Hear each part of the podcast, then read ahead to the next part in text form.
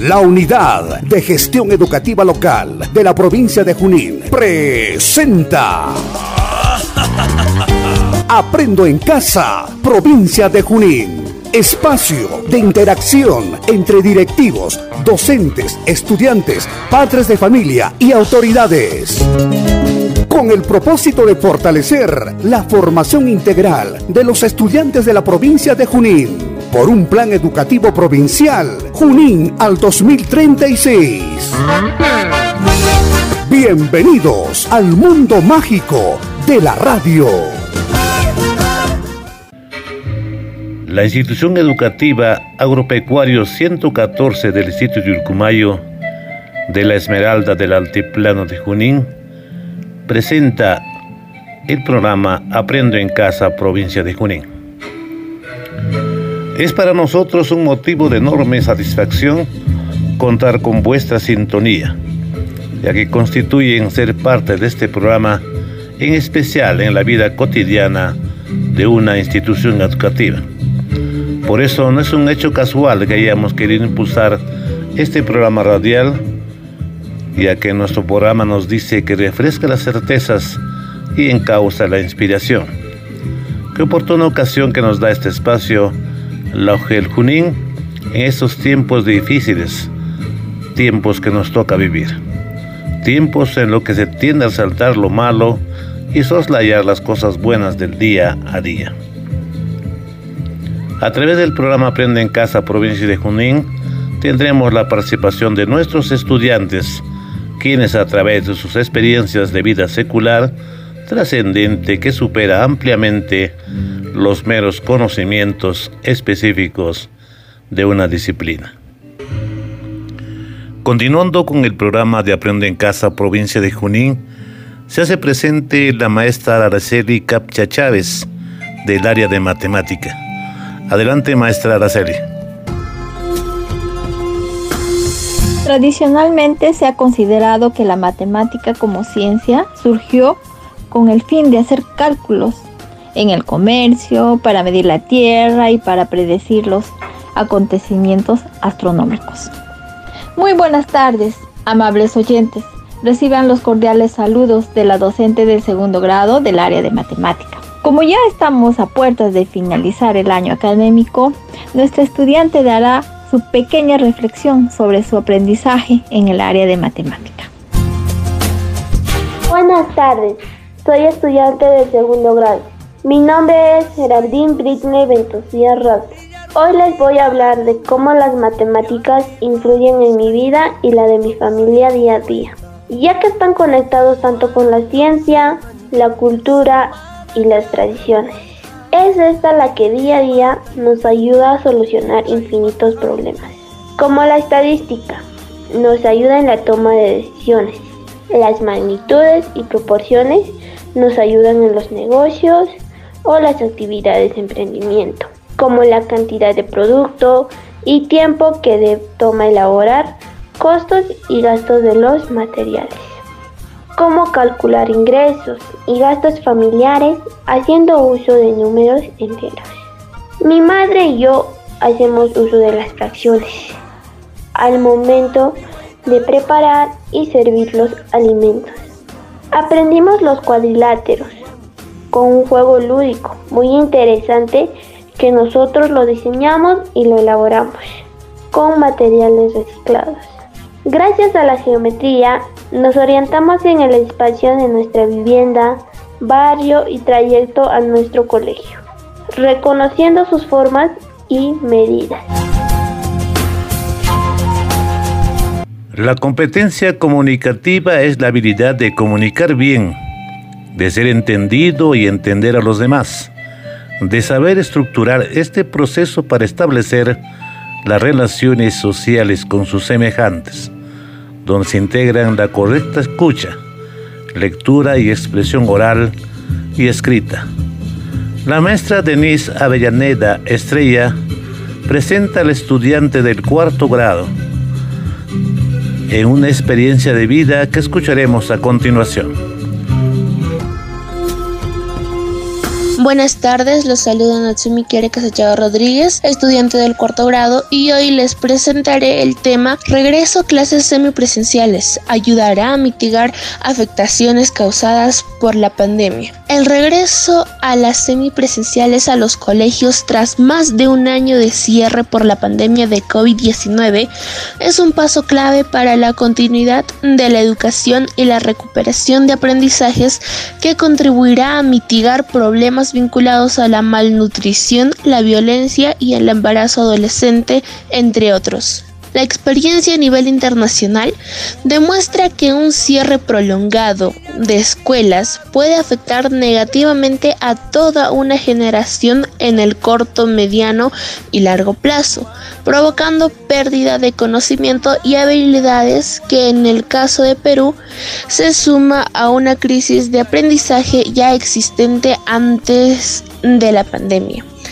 El cierre de las escuelas y los colegios llevó además a un aumento de abandono escolar según la encuesta para, el para la medición de impacto COVID-19 en la educación.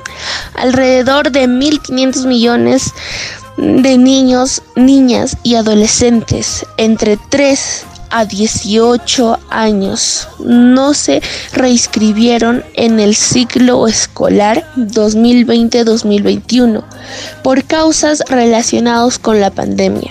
También se estima un rezago en el país a nivel de desarrollo infantil temprano debido al cierre de los espacios físicos para programas y actividades de educación inicial preescolar.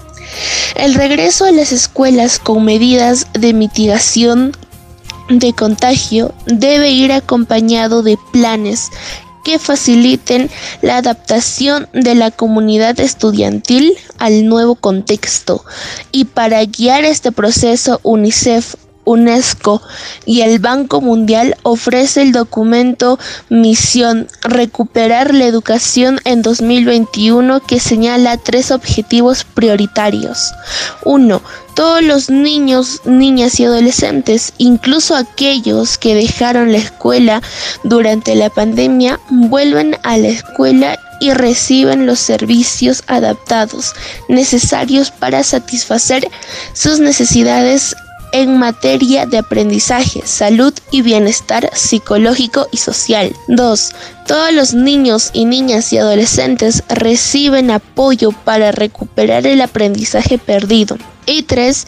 Todo el personal docente está preparado y apoyado para remediar la pérdida de aprendizaje entre su alumnado e incorporar las tecnologías digitales a su docencia. La institución educativa agropecuario 114 de Ulcumayo está presentando Aprendo en Casa, provincia de Junín. Seguidamente, el maestro Jorge Luis Córdoba Cóndor se hace presente en esta ocasión. Adelante, maestro Jorge. Hola, mi nombre es Jorge Luis Córdoba Cóndor. Soy docente de la institución educativa agropecuario 114 del distrito de Ulcumayo y enseño el área de matemática. Estar durante este periodo trabajando a distancia ha sido de mucho aprendizaje en el uso de las TICs. El reto que tenía era hacer los materiales para las clases virtuales, crear y editar videos, realizar diapositivas, hacer uso de una tableta gráfica para explicar los ejercicios de matemática, además de usar las diferentes herramientas disponibles en línea como el Google Drive, Meet, Zoom y demás. La institución, al ser beneficiaria de las tabletas, también aprendí a usar las diferentes aplicaciones ya instaladas como es el GeoGebra, Mindomo, Smart Office, Snapseed, entre otras, las cuales facilitaban el aprendizaje de los estudiantes. Ahora que ya estamos regresando a las clases semipresenciales, siento una alegría de reencontrarme con mis colegas y los estudiantes. Mi nombre es Milady Jaramillo Melo. Soy estudiante del cuarto grado de la institución educativa agropecuaria. Mi experiencia estudiando a distancia las diferentes áreas, en especial las matemáticas, ha sido de importancia. Durante ese periodo las clases se han realizado por WhatsApp, pero en el área de matemática aprendí viendo videos que el docente realizaba para explicar los temas, en algunas ocasiones nos conectábamos mediante el Google Meet para las clases. Además aprendí a utilizar las aplicaciones de la tablet, como el GeoGebra, en donde realicé el cilindro y hallar el volumen. Realicé gráficos de una función cuadrática lineal y con el Smart Office a redactar textos y hacer uso de la hoja de cálculos para realizar tablas de frecuencias y sus representaciones gráficas y otras aplicaciones. Las dificultades que tuve fue la señal del Internet, que no es buena en el distrito de Ucumayo, y por eso algunos de mis compañeros trabajaban con fichas de aprendizaje. Ahora que ya estamos regresando al colegio de manera semipresencial, me alegra volver a ver a mis compañeros, compañeras y docentes. Muchas gracias.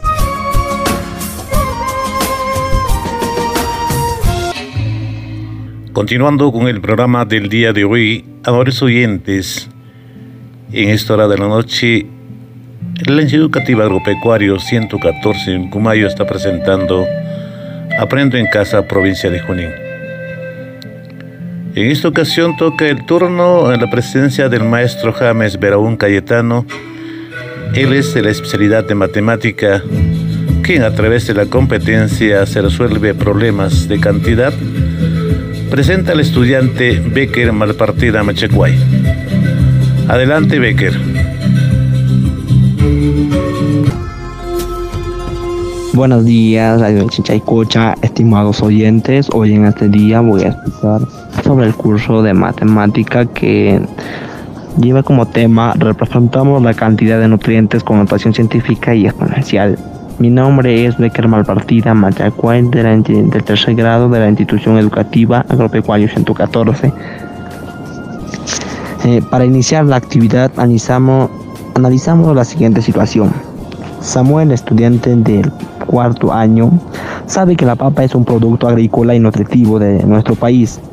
Él quiere resaltar el valor de ese producto en una exposición que hará frente a sus compañeros con motivo del bicentenario de nuestra independencia.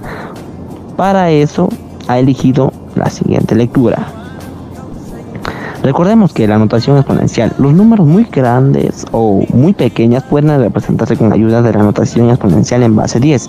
Por ejemplo, tenemos 240 millones que tenemos una forma de representar en 24 por 10 elevado a exponente 7 y otra forma en 240 por 10 elevado al exponente 6.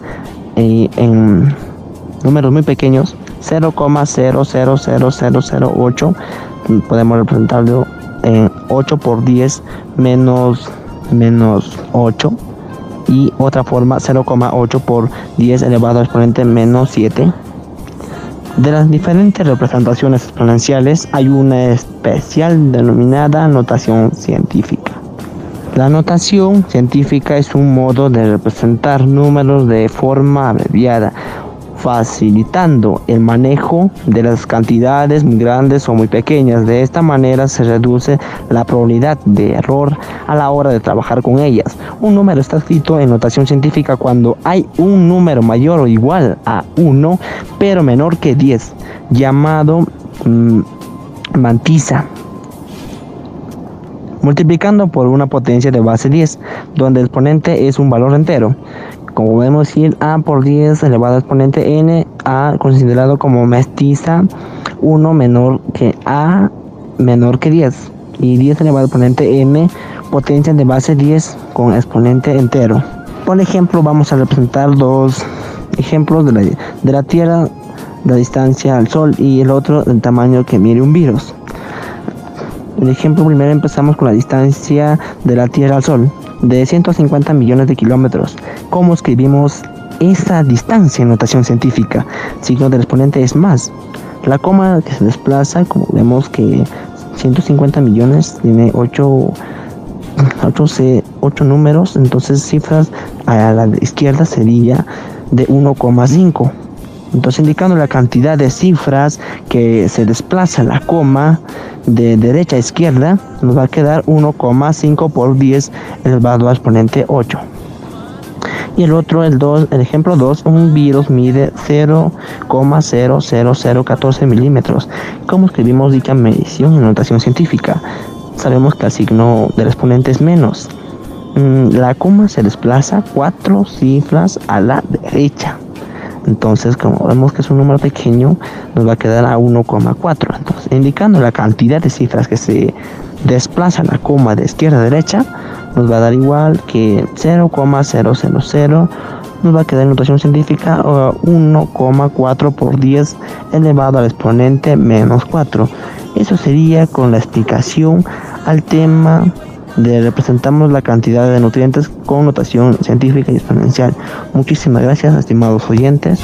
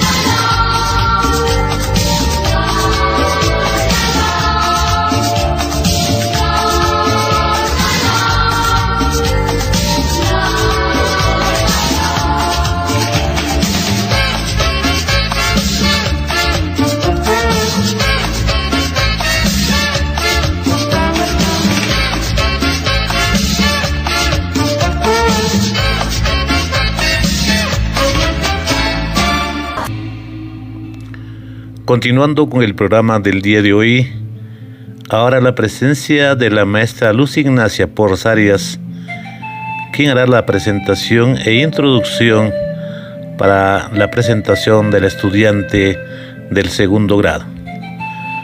Adelante, maestra Luz Ignacia Porrosarios. ¿Qué es Aprendo en casa? Es una estrategia multicanal de educación remota que se entrega a través de la televisión, radio e internet. El objetivo de la estrategia Aprendo en casa en el corto plazo es brindar a las y los estudiantes de educación básica del país la posibilidad de avanzar en el desarrollo de competencias establecidas en el currículo nacional y contribuir a superar la emergencia que se vive, convirtiéndola en oportunidad para fortalecer la ciudadanía, el cuidado de uno mismo y la responsabilidad con el bien común. Esta estrategia surgió como respuesta urgente ante la emergencia. Hubo que lanzarla, aun cuando no se contaba con las condiciones mínimas para una educación a distancia en sentido estricto. Por ejemplo, conectividad, competencias digitales y requerimientos específicos de la modalidad, pues ésta se hizo adaptando materiales, contenidos y medios, y con una importante colaboración de aliados que compartieron generosamente recursos. El Ministerio de Educación puso en nuestras manos la estrategia y nosotros como docentes hemos tenido el gran desafío de poder buscar información sobre el medio con la que cuentan nuestros estudiantes.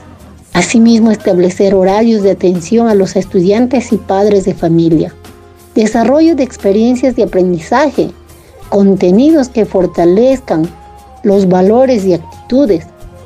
Esta estrategia se da en modalidades, niveles, grados, ciclos. Asimismo, en el área de inglés se ha trabajado con esta estrategia Aprende en casa a través de la plataforma. Dichas experiencias de aprendizaje tuvieron que ser contextualizadas de acuerdo a los requerimientos y necesidades de nuestros estudiantes, trabajando así a través de módulos de aprendizaje en un inicio, luego fichas asimismo a través del WhatsApp, las cuales ayudaron a que nuestros estudiantes pudieran lograr el desarrollo de las competencias de esta área. Aunque en la estrategia Aprende en Casa faltaron contenidos y recursos para el área de inglés hasta julio del 2020. Por lo mismo, la adaptación del currículo, recursos y estrategias de enseñanza desde lo presencial hacia la educación a distancia quedaron en manos de cada docente, pero luego, cuando ya tuvimos dichos contenidos y recursos para el área, estos fueron de gran ayuda para el desarrollo de nuestras competencias en el área de inglés y al igual que la mayoría de docentes. Nuestra profesora ha utilizado diferentes herramientas digitales que le permitirán continuar con nuestros aprendizajes. Asimismo, para mantener el grupo centrado en el desarrollo de aprendizajes, ella implementó las siguientes estrategias. Creó un grupo de WhatsApp para nuestro grado y del área, para así fortalecer vínculos entre nosotros. Promovió el uso de diferentes formatos digitales para las actividades como imágenes, videos y textos, los cuales ayudaron a poder desarrollar las tres competencias del área. Elaboró fichas de trabajo para cada experiencia de aprendizaje, los cuales los fuimos desarrollando de acuerdo a las actividades propuestas. Por otro lado, el hecho de volver a la semipresencialidad nos ha causado mucha alegría después de casi dos años de haber estado distanciados de mis compañeros y profesores. Y queremos aprovechar cada momento para el logro de nuestros aprendizajes y así poder cumplir con nuestras metas y también debemos seguir enfrentándonos a muchos cambios, sobre todo a las innovaciones tecnológicas y a los cambios sociales que se está dando y se pueden dar en adelante. A continuación, el área de educación para el trabajo que está a cargo de la maestra María Inés Palacios hace la introducción para la presentación del estudiante que va a hacerse cargo de esta área respectiva. En Aprendo en Casa, provincia de Junín, continúa la institución educativa agropecuario 114 de Urcumayo presentando esta programación. Adelante, maestra Marinés. Buenos días, querido público. La institución educativa agropecuaria número 114 en el área de educación para el trabajo, ciclo 7, se une en la reflexión en retorno a nuestra institución, con la esperanza de unirnos como familia en este tiempo de adviento y pensar ¿Qué nos falta como país? Más conciencia ambiental y armonía con nuestro medio ambiente. Por ello, en esta ocasión hablaremos de los utensilios biodegradables, pensando en la conservación del medio ambiente y nuestra salud.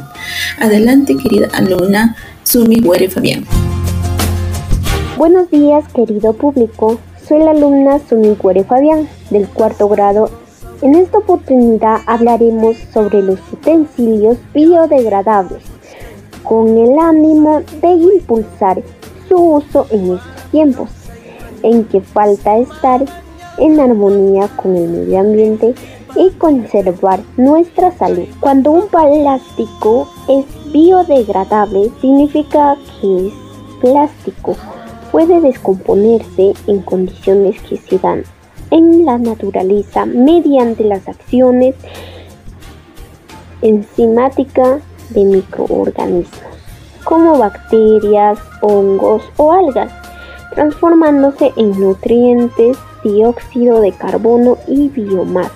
¿Cómo se fabrica envases biodegradables? Primera pregunta. Los envases biodegradables se producen utilizando biopolímeros, que son moléculas que a menudo se encuentran en organismos vivos como la celulosa y las proteínas. Esto significa que puede consumir de forma segura, degradarse rápidamente y a menudo crearse a partir de su producto de derecho de plantas. Segunda pregunta. ¿Qué son los envases biodegradables para alimentos? son aquellos que están fabricados con materiales primas orgánicas que proceden de fuentes renovables como la celulosa, las legumbres, el plátano y un largo, etc. Y que ser eliminado como residuo se degrada al entrar en contacto con el medio ambiente, convirtiéndose en biomasa. Tercera pregunta, ¿qué significa envase biodegradable? Envase biodegradable es aquel que se degrada estando en contacto con el medio ambiente, pero no tiene por qué ser compostable. Cuarta pregunta, ¿cómo saber si un envase es biodegradable? De la siguiente manera, que un producto o envase sea biodegradable significa que es capaz de desintegrarse y descomponerse de manera natural por la acción de agentes biológicos como microorganismos, hongos, bacterias o algas, junto a otras condiciones ambientales que se dan en la naturaleza como la presencia de sol o agua. La siguiente pregunta. ¿Cuándo se crearon los envases biodegradables? En 1976, la compañía británica Imperial Chemical Industrial ICI creó el primer producto que se comercializaría como bioplástico y en 1983 Biopol fue presentado como el primer plástico totalmente biodegradable. Eso es todo por hoy. Gracias.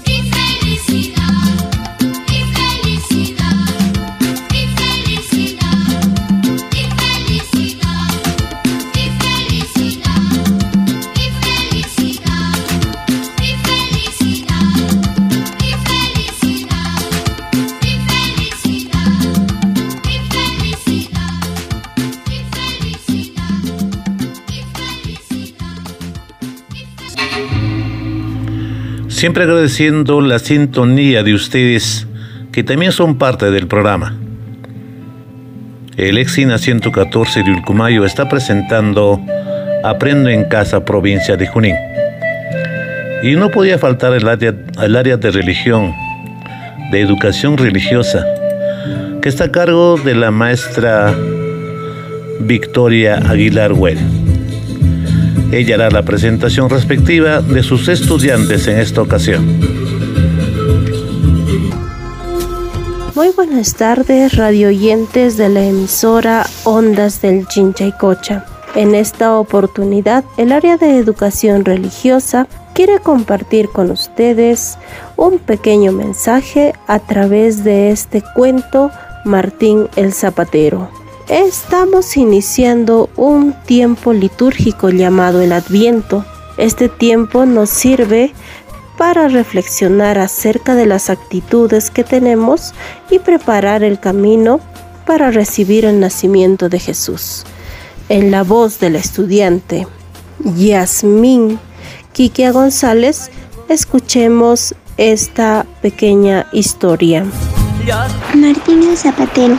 Martín era un humilde zapatero de un pequeño pueblo de montaña. Vivía solo. Hacía años que había enviudado y sus hijos se habían marchado a la ciudad en busca de trabajo.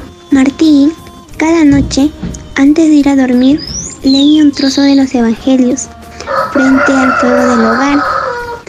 Aquella noche se despertó sobresaltado. Había oído claramente una voz que le decía, Martín, mañana Dios vendrá a verte. Se levantó, pero no había nadie, ni en la casa ni afuera. Claro estaba, ¿no? A esas horas de la fría noche. Se levantó muy temprano y barrió y adecentó su taller de zapatería. Dios debía encontrarlo todo perfecto. Y se puso a trabajar delante de la ventana para ver quién pasaba por la calle. Al cabo de un rato, vio pasar un vagabundo, vestido de harapos y descalzo. Compadecido se levantó inmediatamente, lo hizo entrar en su casa para que se calentara un rato junto al fuego. Le dio una taza de leche caliente y le preparó un panqueque con pan, queso y fruta para el camino y le regaló unos zapatos. Llevaba otro rato trabajando cuando vio pasar una joven viuda con su pequeño, muertos de frío. También los hizo pasar. Como ya era mediodía, los sentó en la mesa y sacó el puchero de la sopa excelente que había preparado por si Dios se quería quedar a comer. Además, fue a buscar un abrigo de su mujer y otro de uno de sus hijos y se les dio para que no pasaran más frío. Pasó la tarde y Martín se tristció porque Dios no aparecía. Sonó la campana de la puerta y se giró, alegre creyendo que era Dios. La puerta se abrió con algo de violencia y entró dando tumbos el borracho del pueblo. Solo faltaba este. Mira, que si ahora llega Dios, se dijo el zapatero. Tengo sed, exclamó el borracho. Y Martín, acomodándole la mesa, le sacó una jarra de agua y puso delante de él un plato con los restos de la sopa del mediodía. Cuando el borracho marchó, ya era muy de noche y Martín estaba muy triste. Dios no había venido. Se sentó ante el fuego del hogar tomó los evangelios y aquel día los abrió al azar y leyó, porque tuve hambre y tú me diste de comer, tuve sed y me diste de beber, estaba desnudo y me vestiste. Cada vez que lo hiciste con uno de mis pequeños, a mí me lo hiciste. Se le iluminó el rostro al pobre zapatero. Claro que Dios le había visitado, no una vez, sino tres veces. Martín aquella noche se durmió pensando que era el hombre más feliz del mundo. Reflexión. Estamos próximos a celebrar un acontecimiento importante para la iglesia y para toda la comunidad cristiana como es la Navidad. Por ello es necesario disponer el corazón para realizar los diferentes cambios de nuestra vida. Así como Martín que empezó a preparar la llegada de Dios, hoy estamos invitados a preparar el corazón donde nacerá Jesús. No basta con solo ambientar espacios interiores. Jesús quiere que abramos el corazón a la misericordia, a la caridad, para poder compartirlo con los demás necesitados. Hoy es el momento, no esperes hasta mañana para que realices una obra de misericordia. Quizás sea demasiado tarde. Querido público que hoy escuchas nuestro programa, te invito a preparar tu corazón en este tiempo de advientos. Tenemos cuatro semanas para adorar con todo lo que queremos recibir a Jesús. Ama y deja amar. A esta hora de la noche continuamos con Aprendo en Casa, provincia de Junín, para presentar a continuación el área de comunicación al estudiante Marisabel Agüero Cóndor, quien hará referencia en un testimonio como experiencia de vida respecto al retorno de las clases semipresenciales. Desde el punto de vista psicológico se considera como elementos inherentes a la competencia comunicativa los conocimientos, habilidades, actitudes, valores y comportamientos necesarios para establecer una comunicación y relaciones interpersonales positivas. La presencia del estudiante del quinto grado Marisabel Agüero Cóndor. Adelante Marisabel. Bueno, esta es mi experiencia de vida, una experiencia que jamás podré olvidar. Me alegraba tanto el día miércoles. Las clases empezarían y se reabriría la puerta del portón. Nosotros los alumnos regresaríamos después de permanecer casi dos años y medio encerrados por la pandemia de la COVID-19. Algunos estudiantes estaban emocionados por encontrarse con sus compañeros y otros nerviosos por volver a las aulas después de, un 2020 en el que estuvimos que empezar algo que no sabía, conocía las clases virtuales desde casa. El día miércoles a primera hora, supongo, a mí me estaba pasando. Padres y madres ayudaban a sus hijos con las mochilas y le recomendaban que por ningún motivo se deberían sacar el tapabocas deberían llevar en cada momento. En la puerta del colegio les estaba esperando su turno para entrar. Miraba a todos quienes llegaban y me daba cuenta que ya no éramos los mismos. Todo había cambiado. En la entrada nos recibíamos si estábamos con el tapabocas y nos daban la mano al colegio. Me dijeron que no podríamos abrazarnos ni agarrarnos las manos.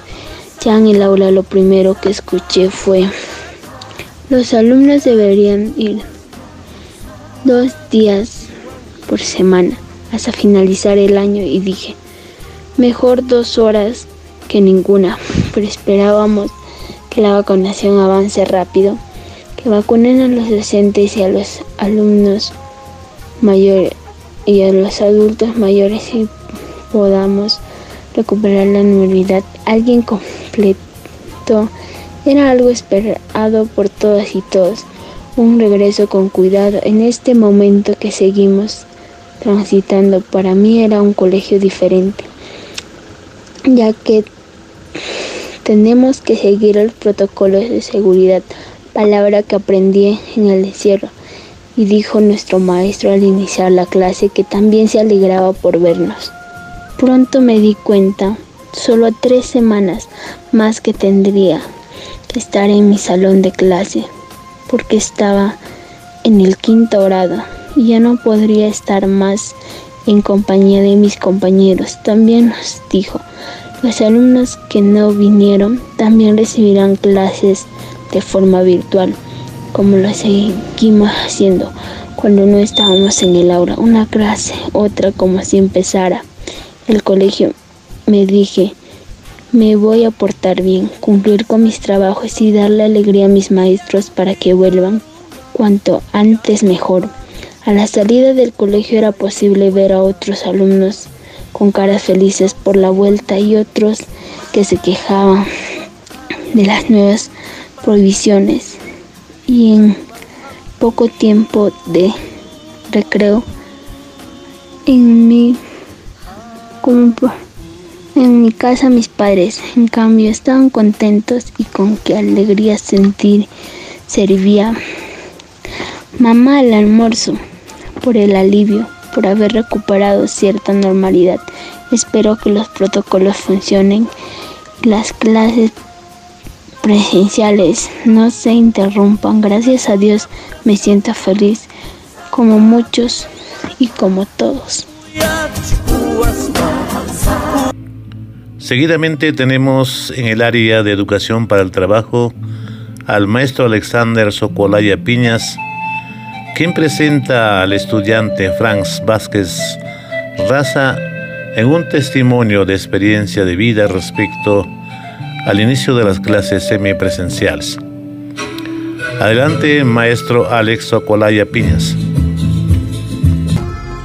Buenas tardes, amables oyentes. Soy el docente Alexander Socolaya Piñas de la especialidad de agropecuaria de la Institución Educativa Agropecuario número 114 del distrito de Ulcumayo. En esta oportunidad presento el proyecto productivo denominado Instalación de riego por medio de aspersión que cuenta nuestro Fundo de Matamayo como centro de experimentación que viene funcionando en la parte alta para la producción de pastos cultivables que sirve como alimento de nuestra ganadería. Agradecemos a las personas que ponieron la voluntad propia de este proyecto que está actualmente en ejecución, que viene ya dando grandes logros. Gracias. Buenas tardes, soy el alumno Franz Alfredo Vázquez Baza. Me siento contento y feliz de haber vuelto a las clases presenciales y ahora entiendo más las clases. Y soy del Colegio Agropecuario INA 114 del distrito de Ulcumayo. Continuando con el programa del día de hoy en Aprendo en Casa, provincia de Junín, tenemos la presencia del área de ciencias sociales a cargo del maestro Marcelo Arroyo Ponce. Él nos presenta un testimonio de una experiencia de vida respecto al inicio de las clases semipresenciales en nuestra institución educativa.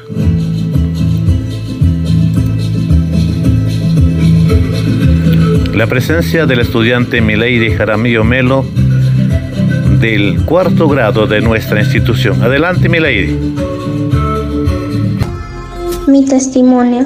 Mi nombre es Milady Jaramillo Melo. Estoy cursando el cuarto grado de secundaria en el presente año 2021 de la institución educativa agropecuario número 114 Ucumayo. Las clases virtuales de Aprende en Casa que hemos venido estudiando hasta la fecha, para mí particularmente ha sido muy complicada.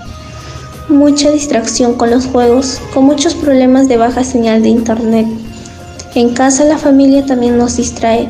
Tenemos que ayudar a nuestros padres en los quehaceres de la casa y el trabajo agrícola del campo.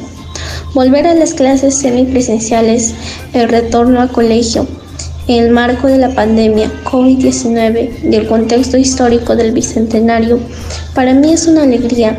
Es fenomenal de reencontrarme con mis amigos, amigas, colegas de estudio, con mis profesores de igual forma es estupendo después de mucho tiempo de ausencia, pero también es un desafío de emprender juntos los aprendizajes, practicar la buena convivencia ciudadana, fortalecer nuestros aspectos sociales emocional y soy consciente de podernos contagiar. Si no cumplimos el protocolo de bioseguridad al querer saludar, conversar, abrazar con los amigos o amigas ya es tiempo de lograr nuestros aprendizajes con la interacción con los profesores en el colegio. Gracias.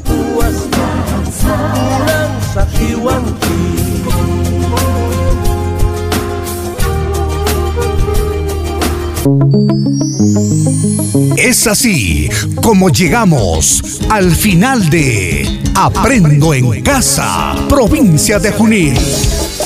Agradecemos su sintonía a nombre de la UGEL Junín. Juntos por un plan educativo provincial Junín al 2036.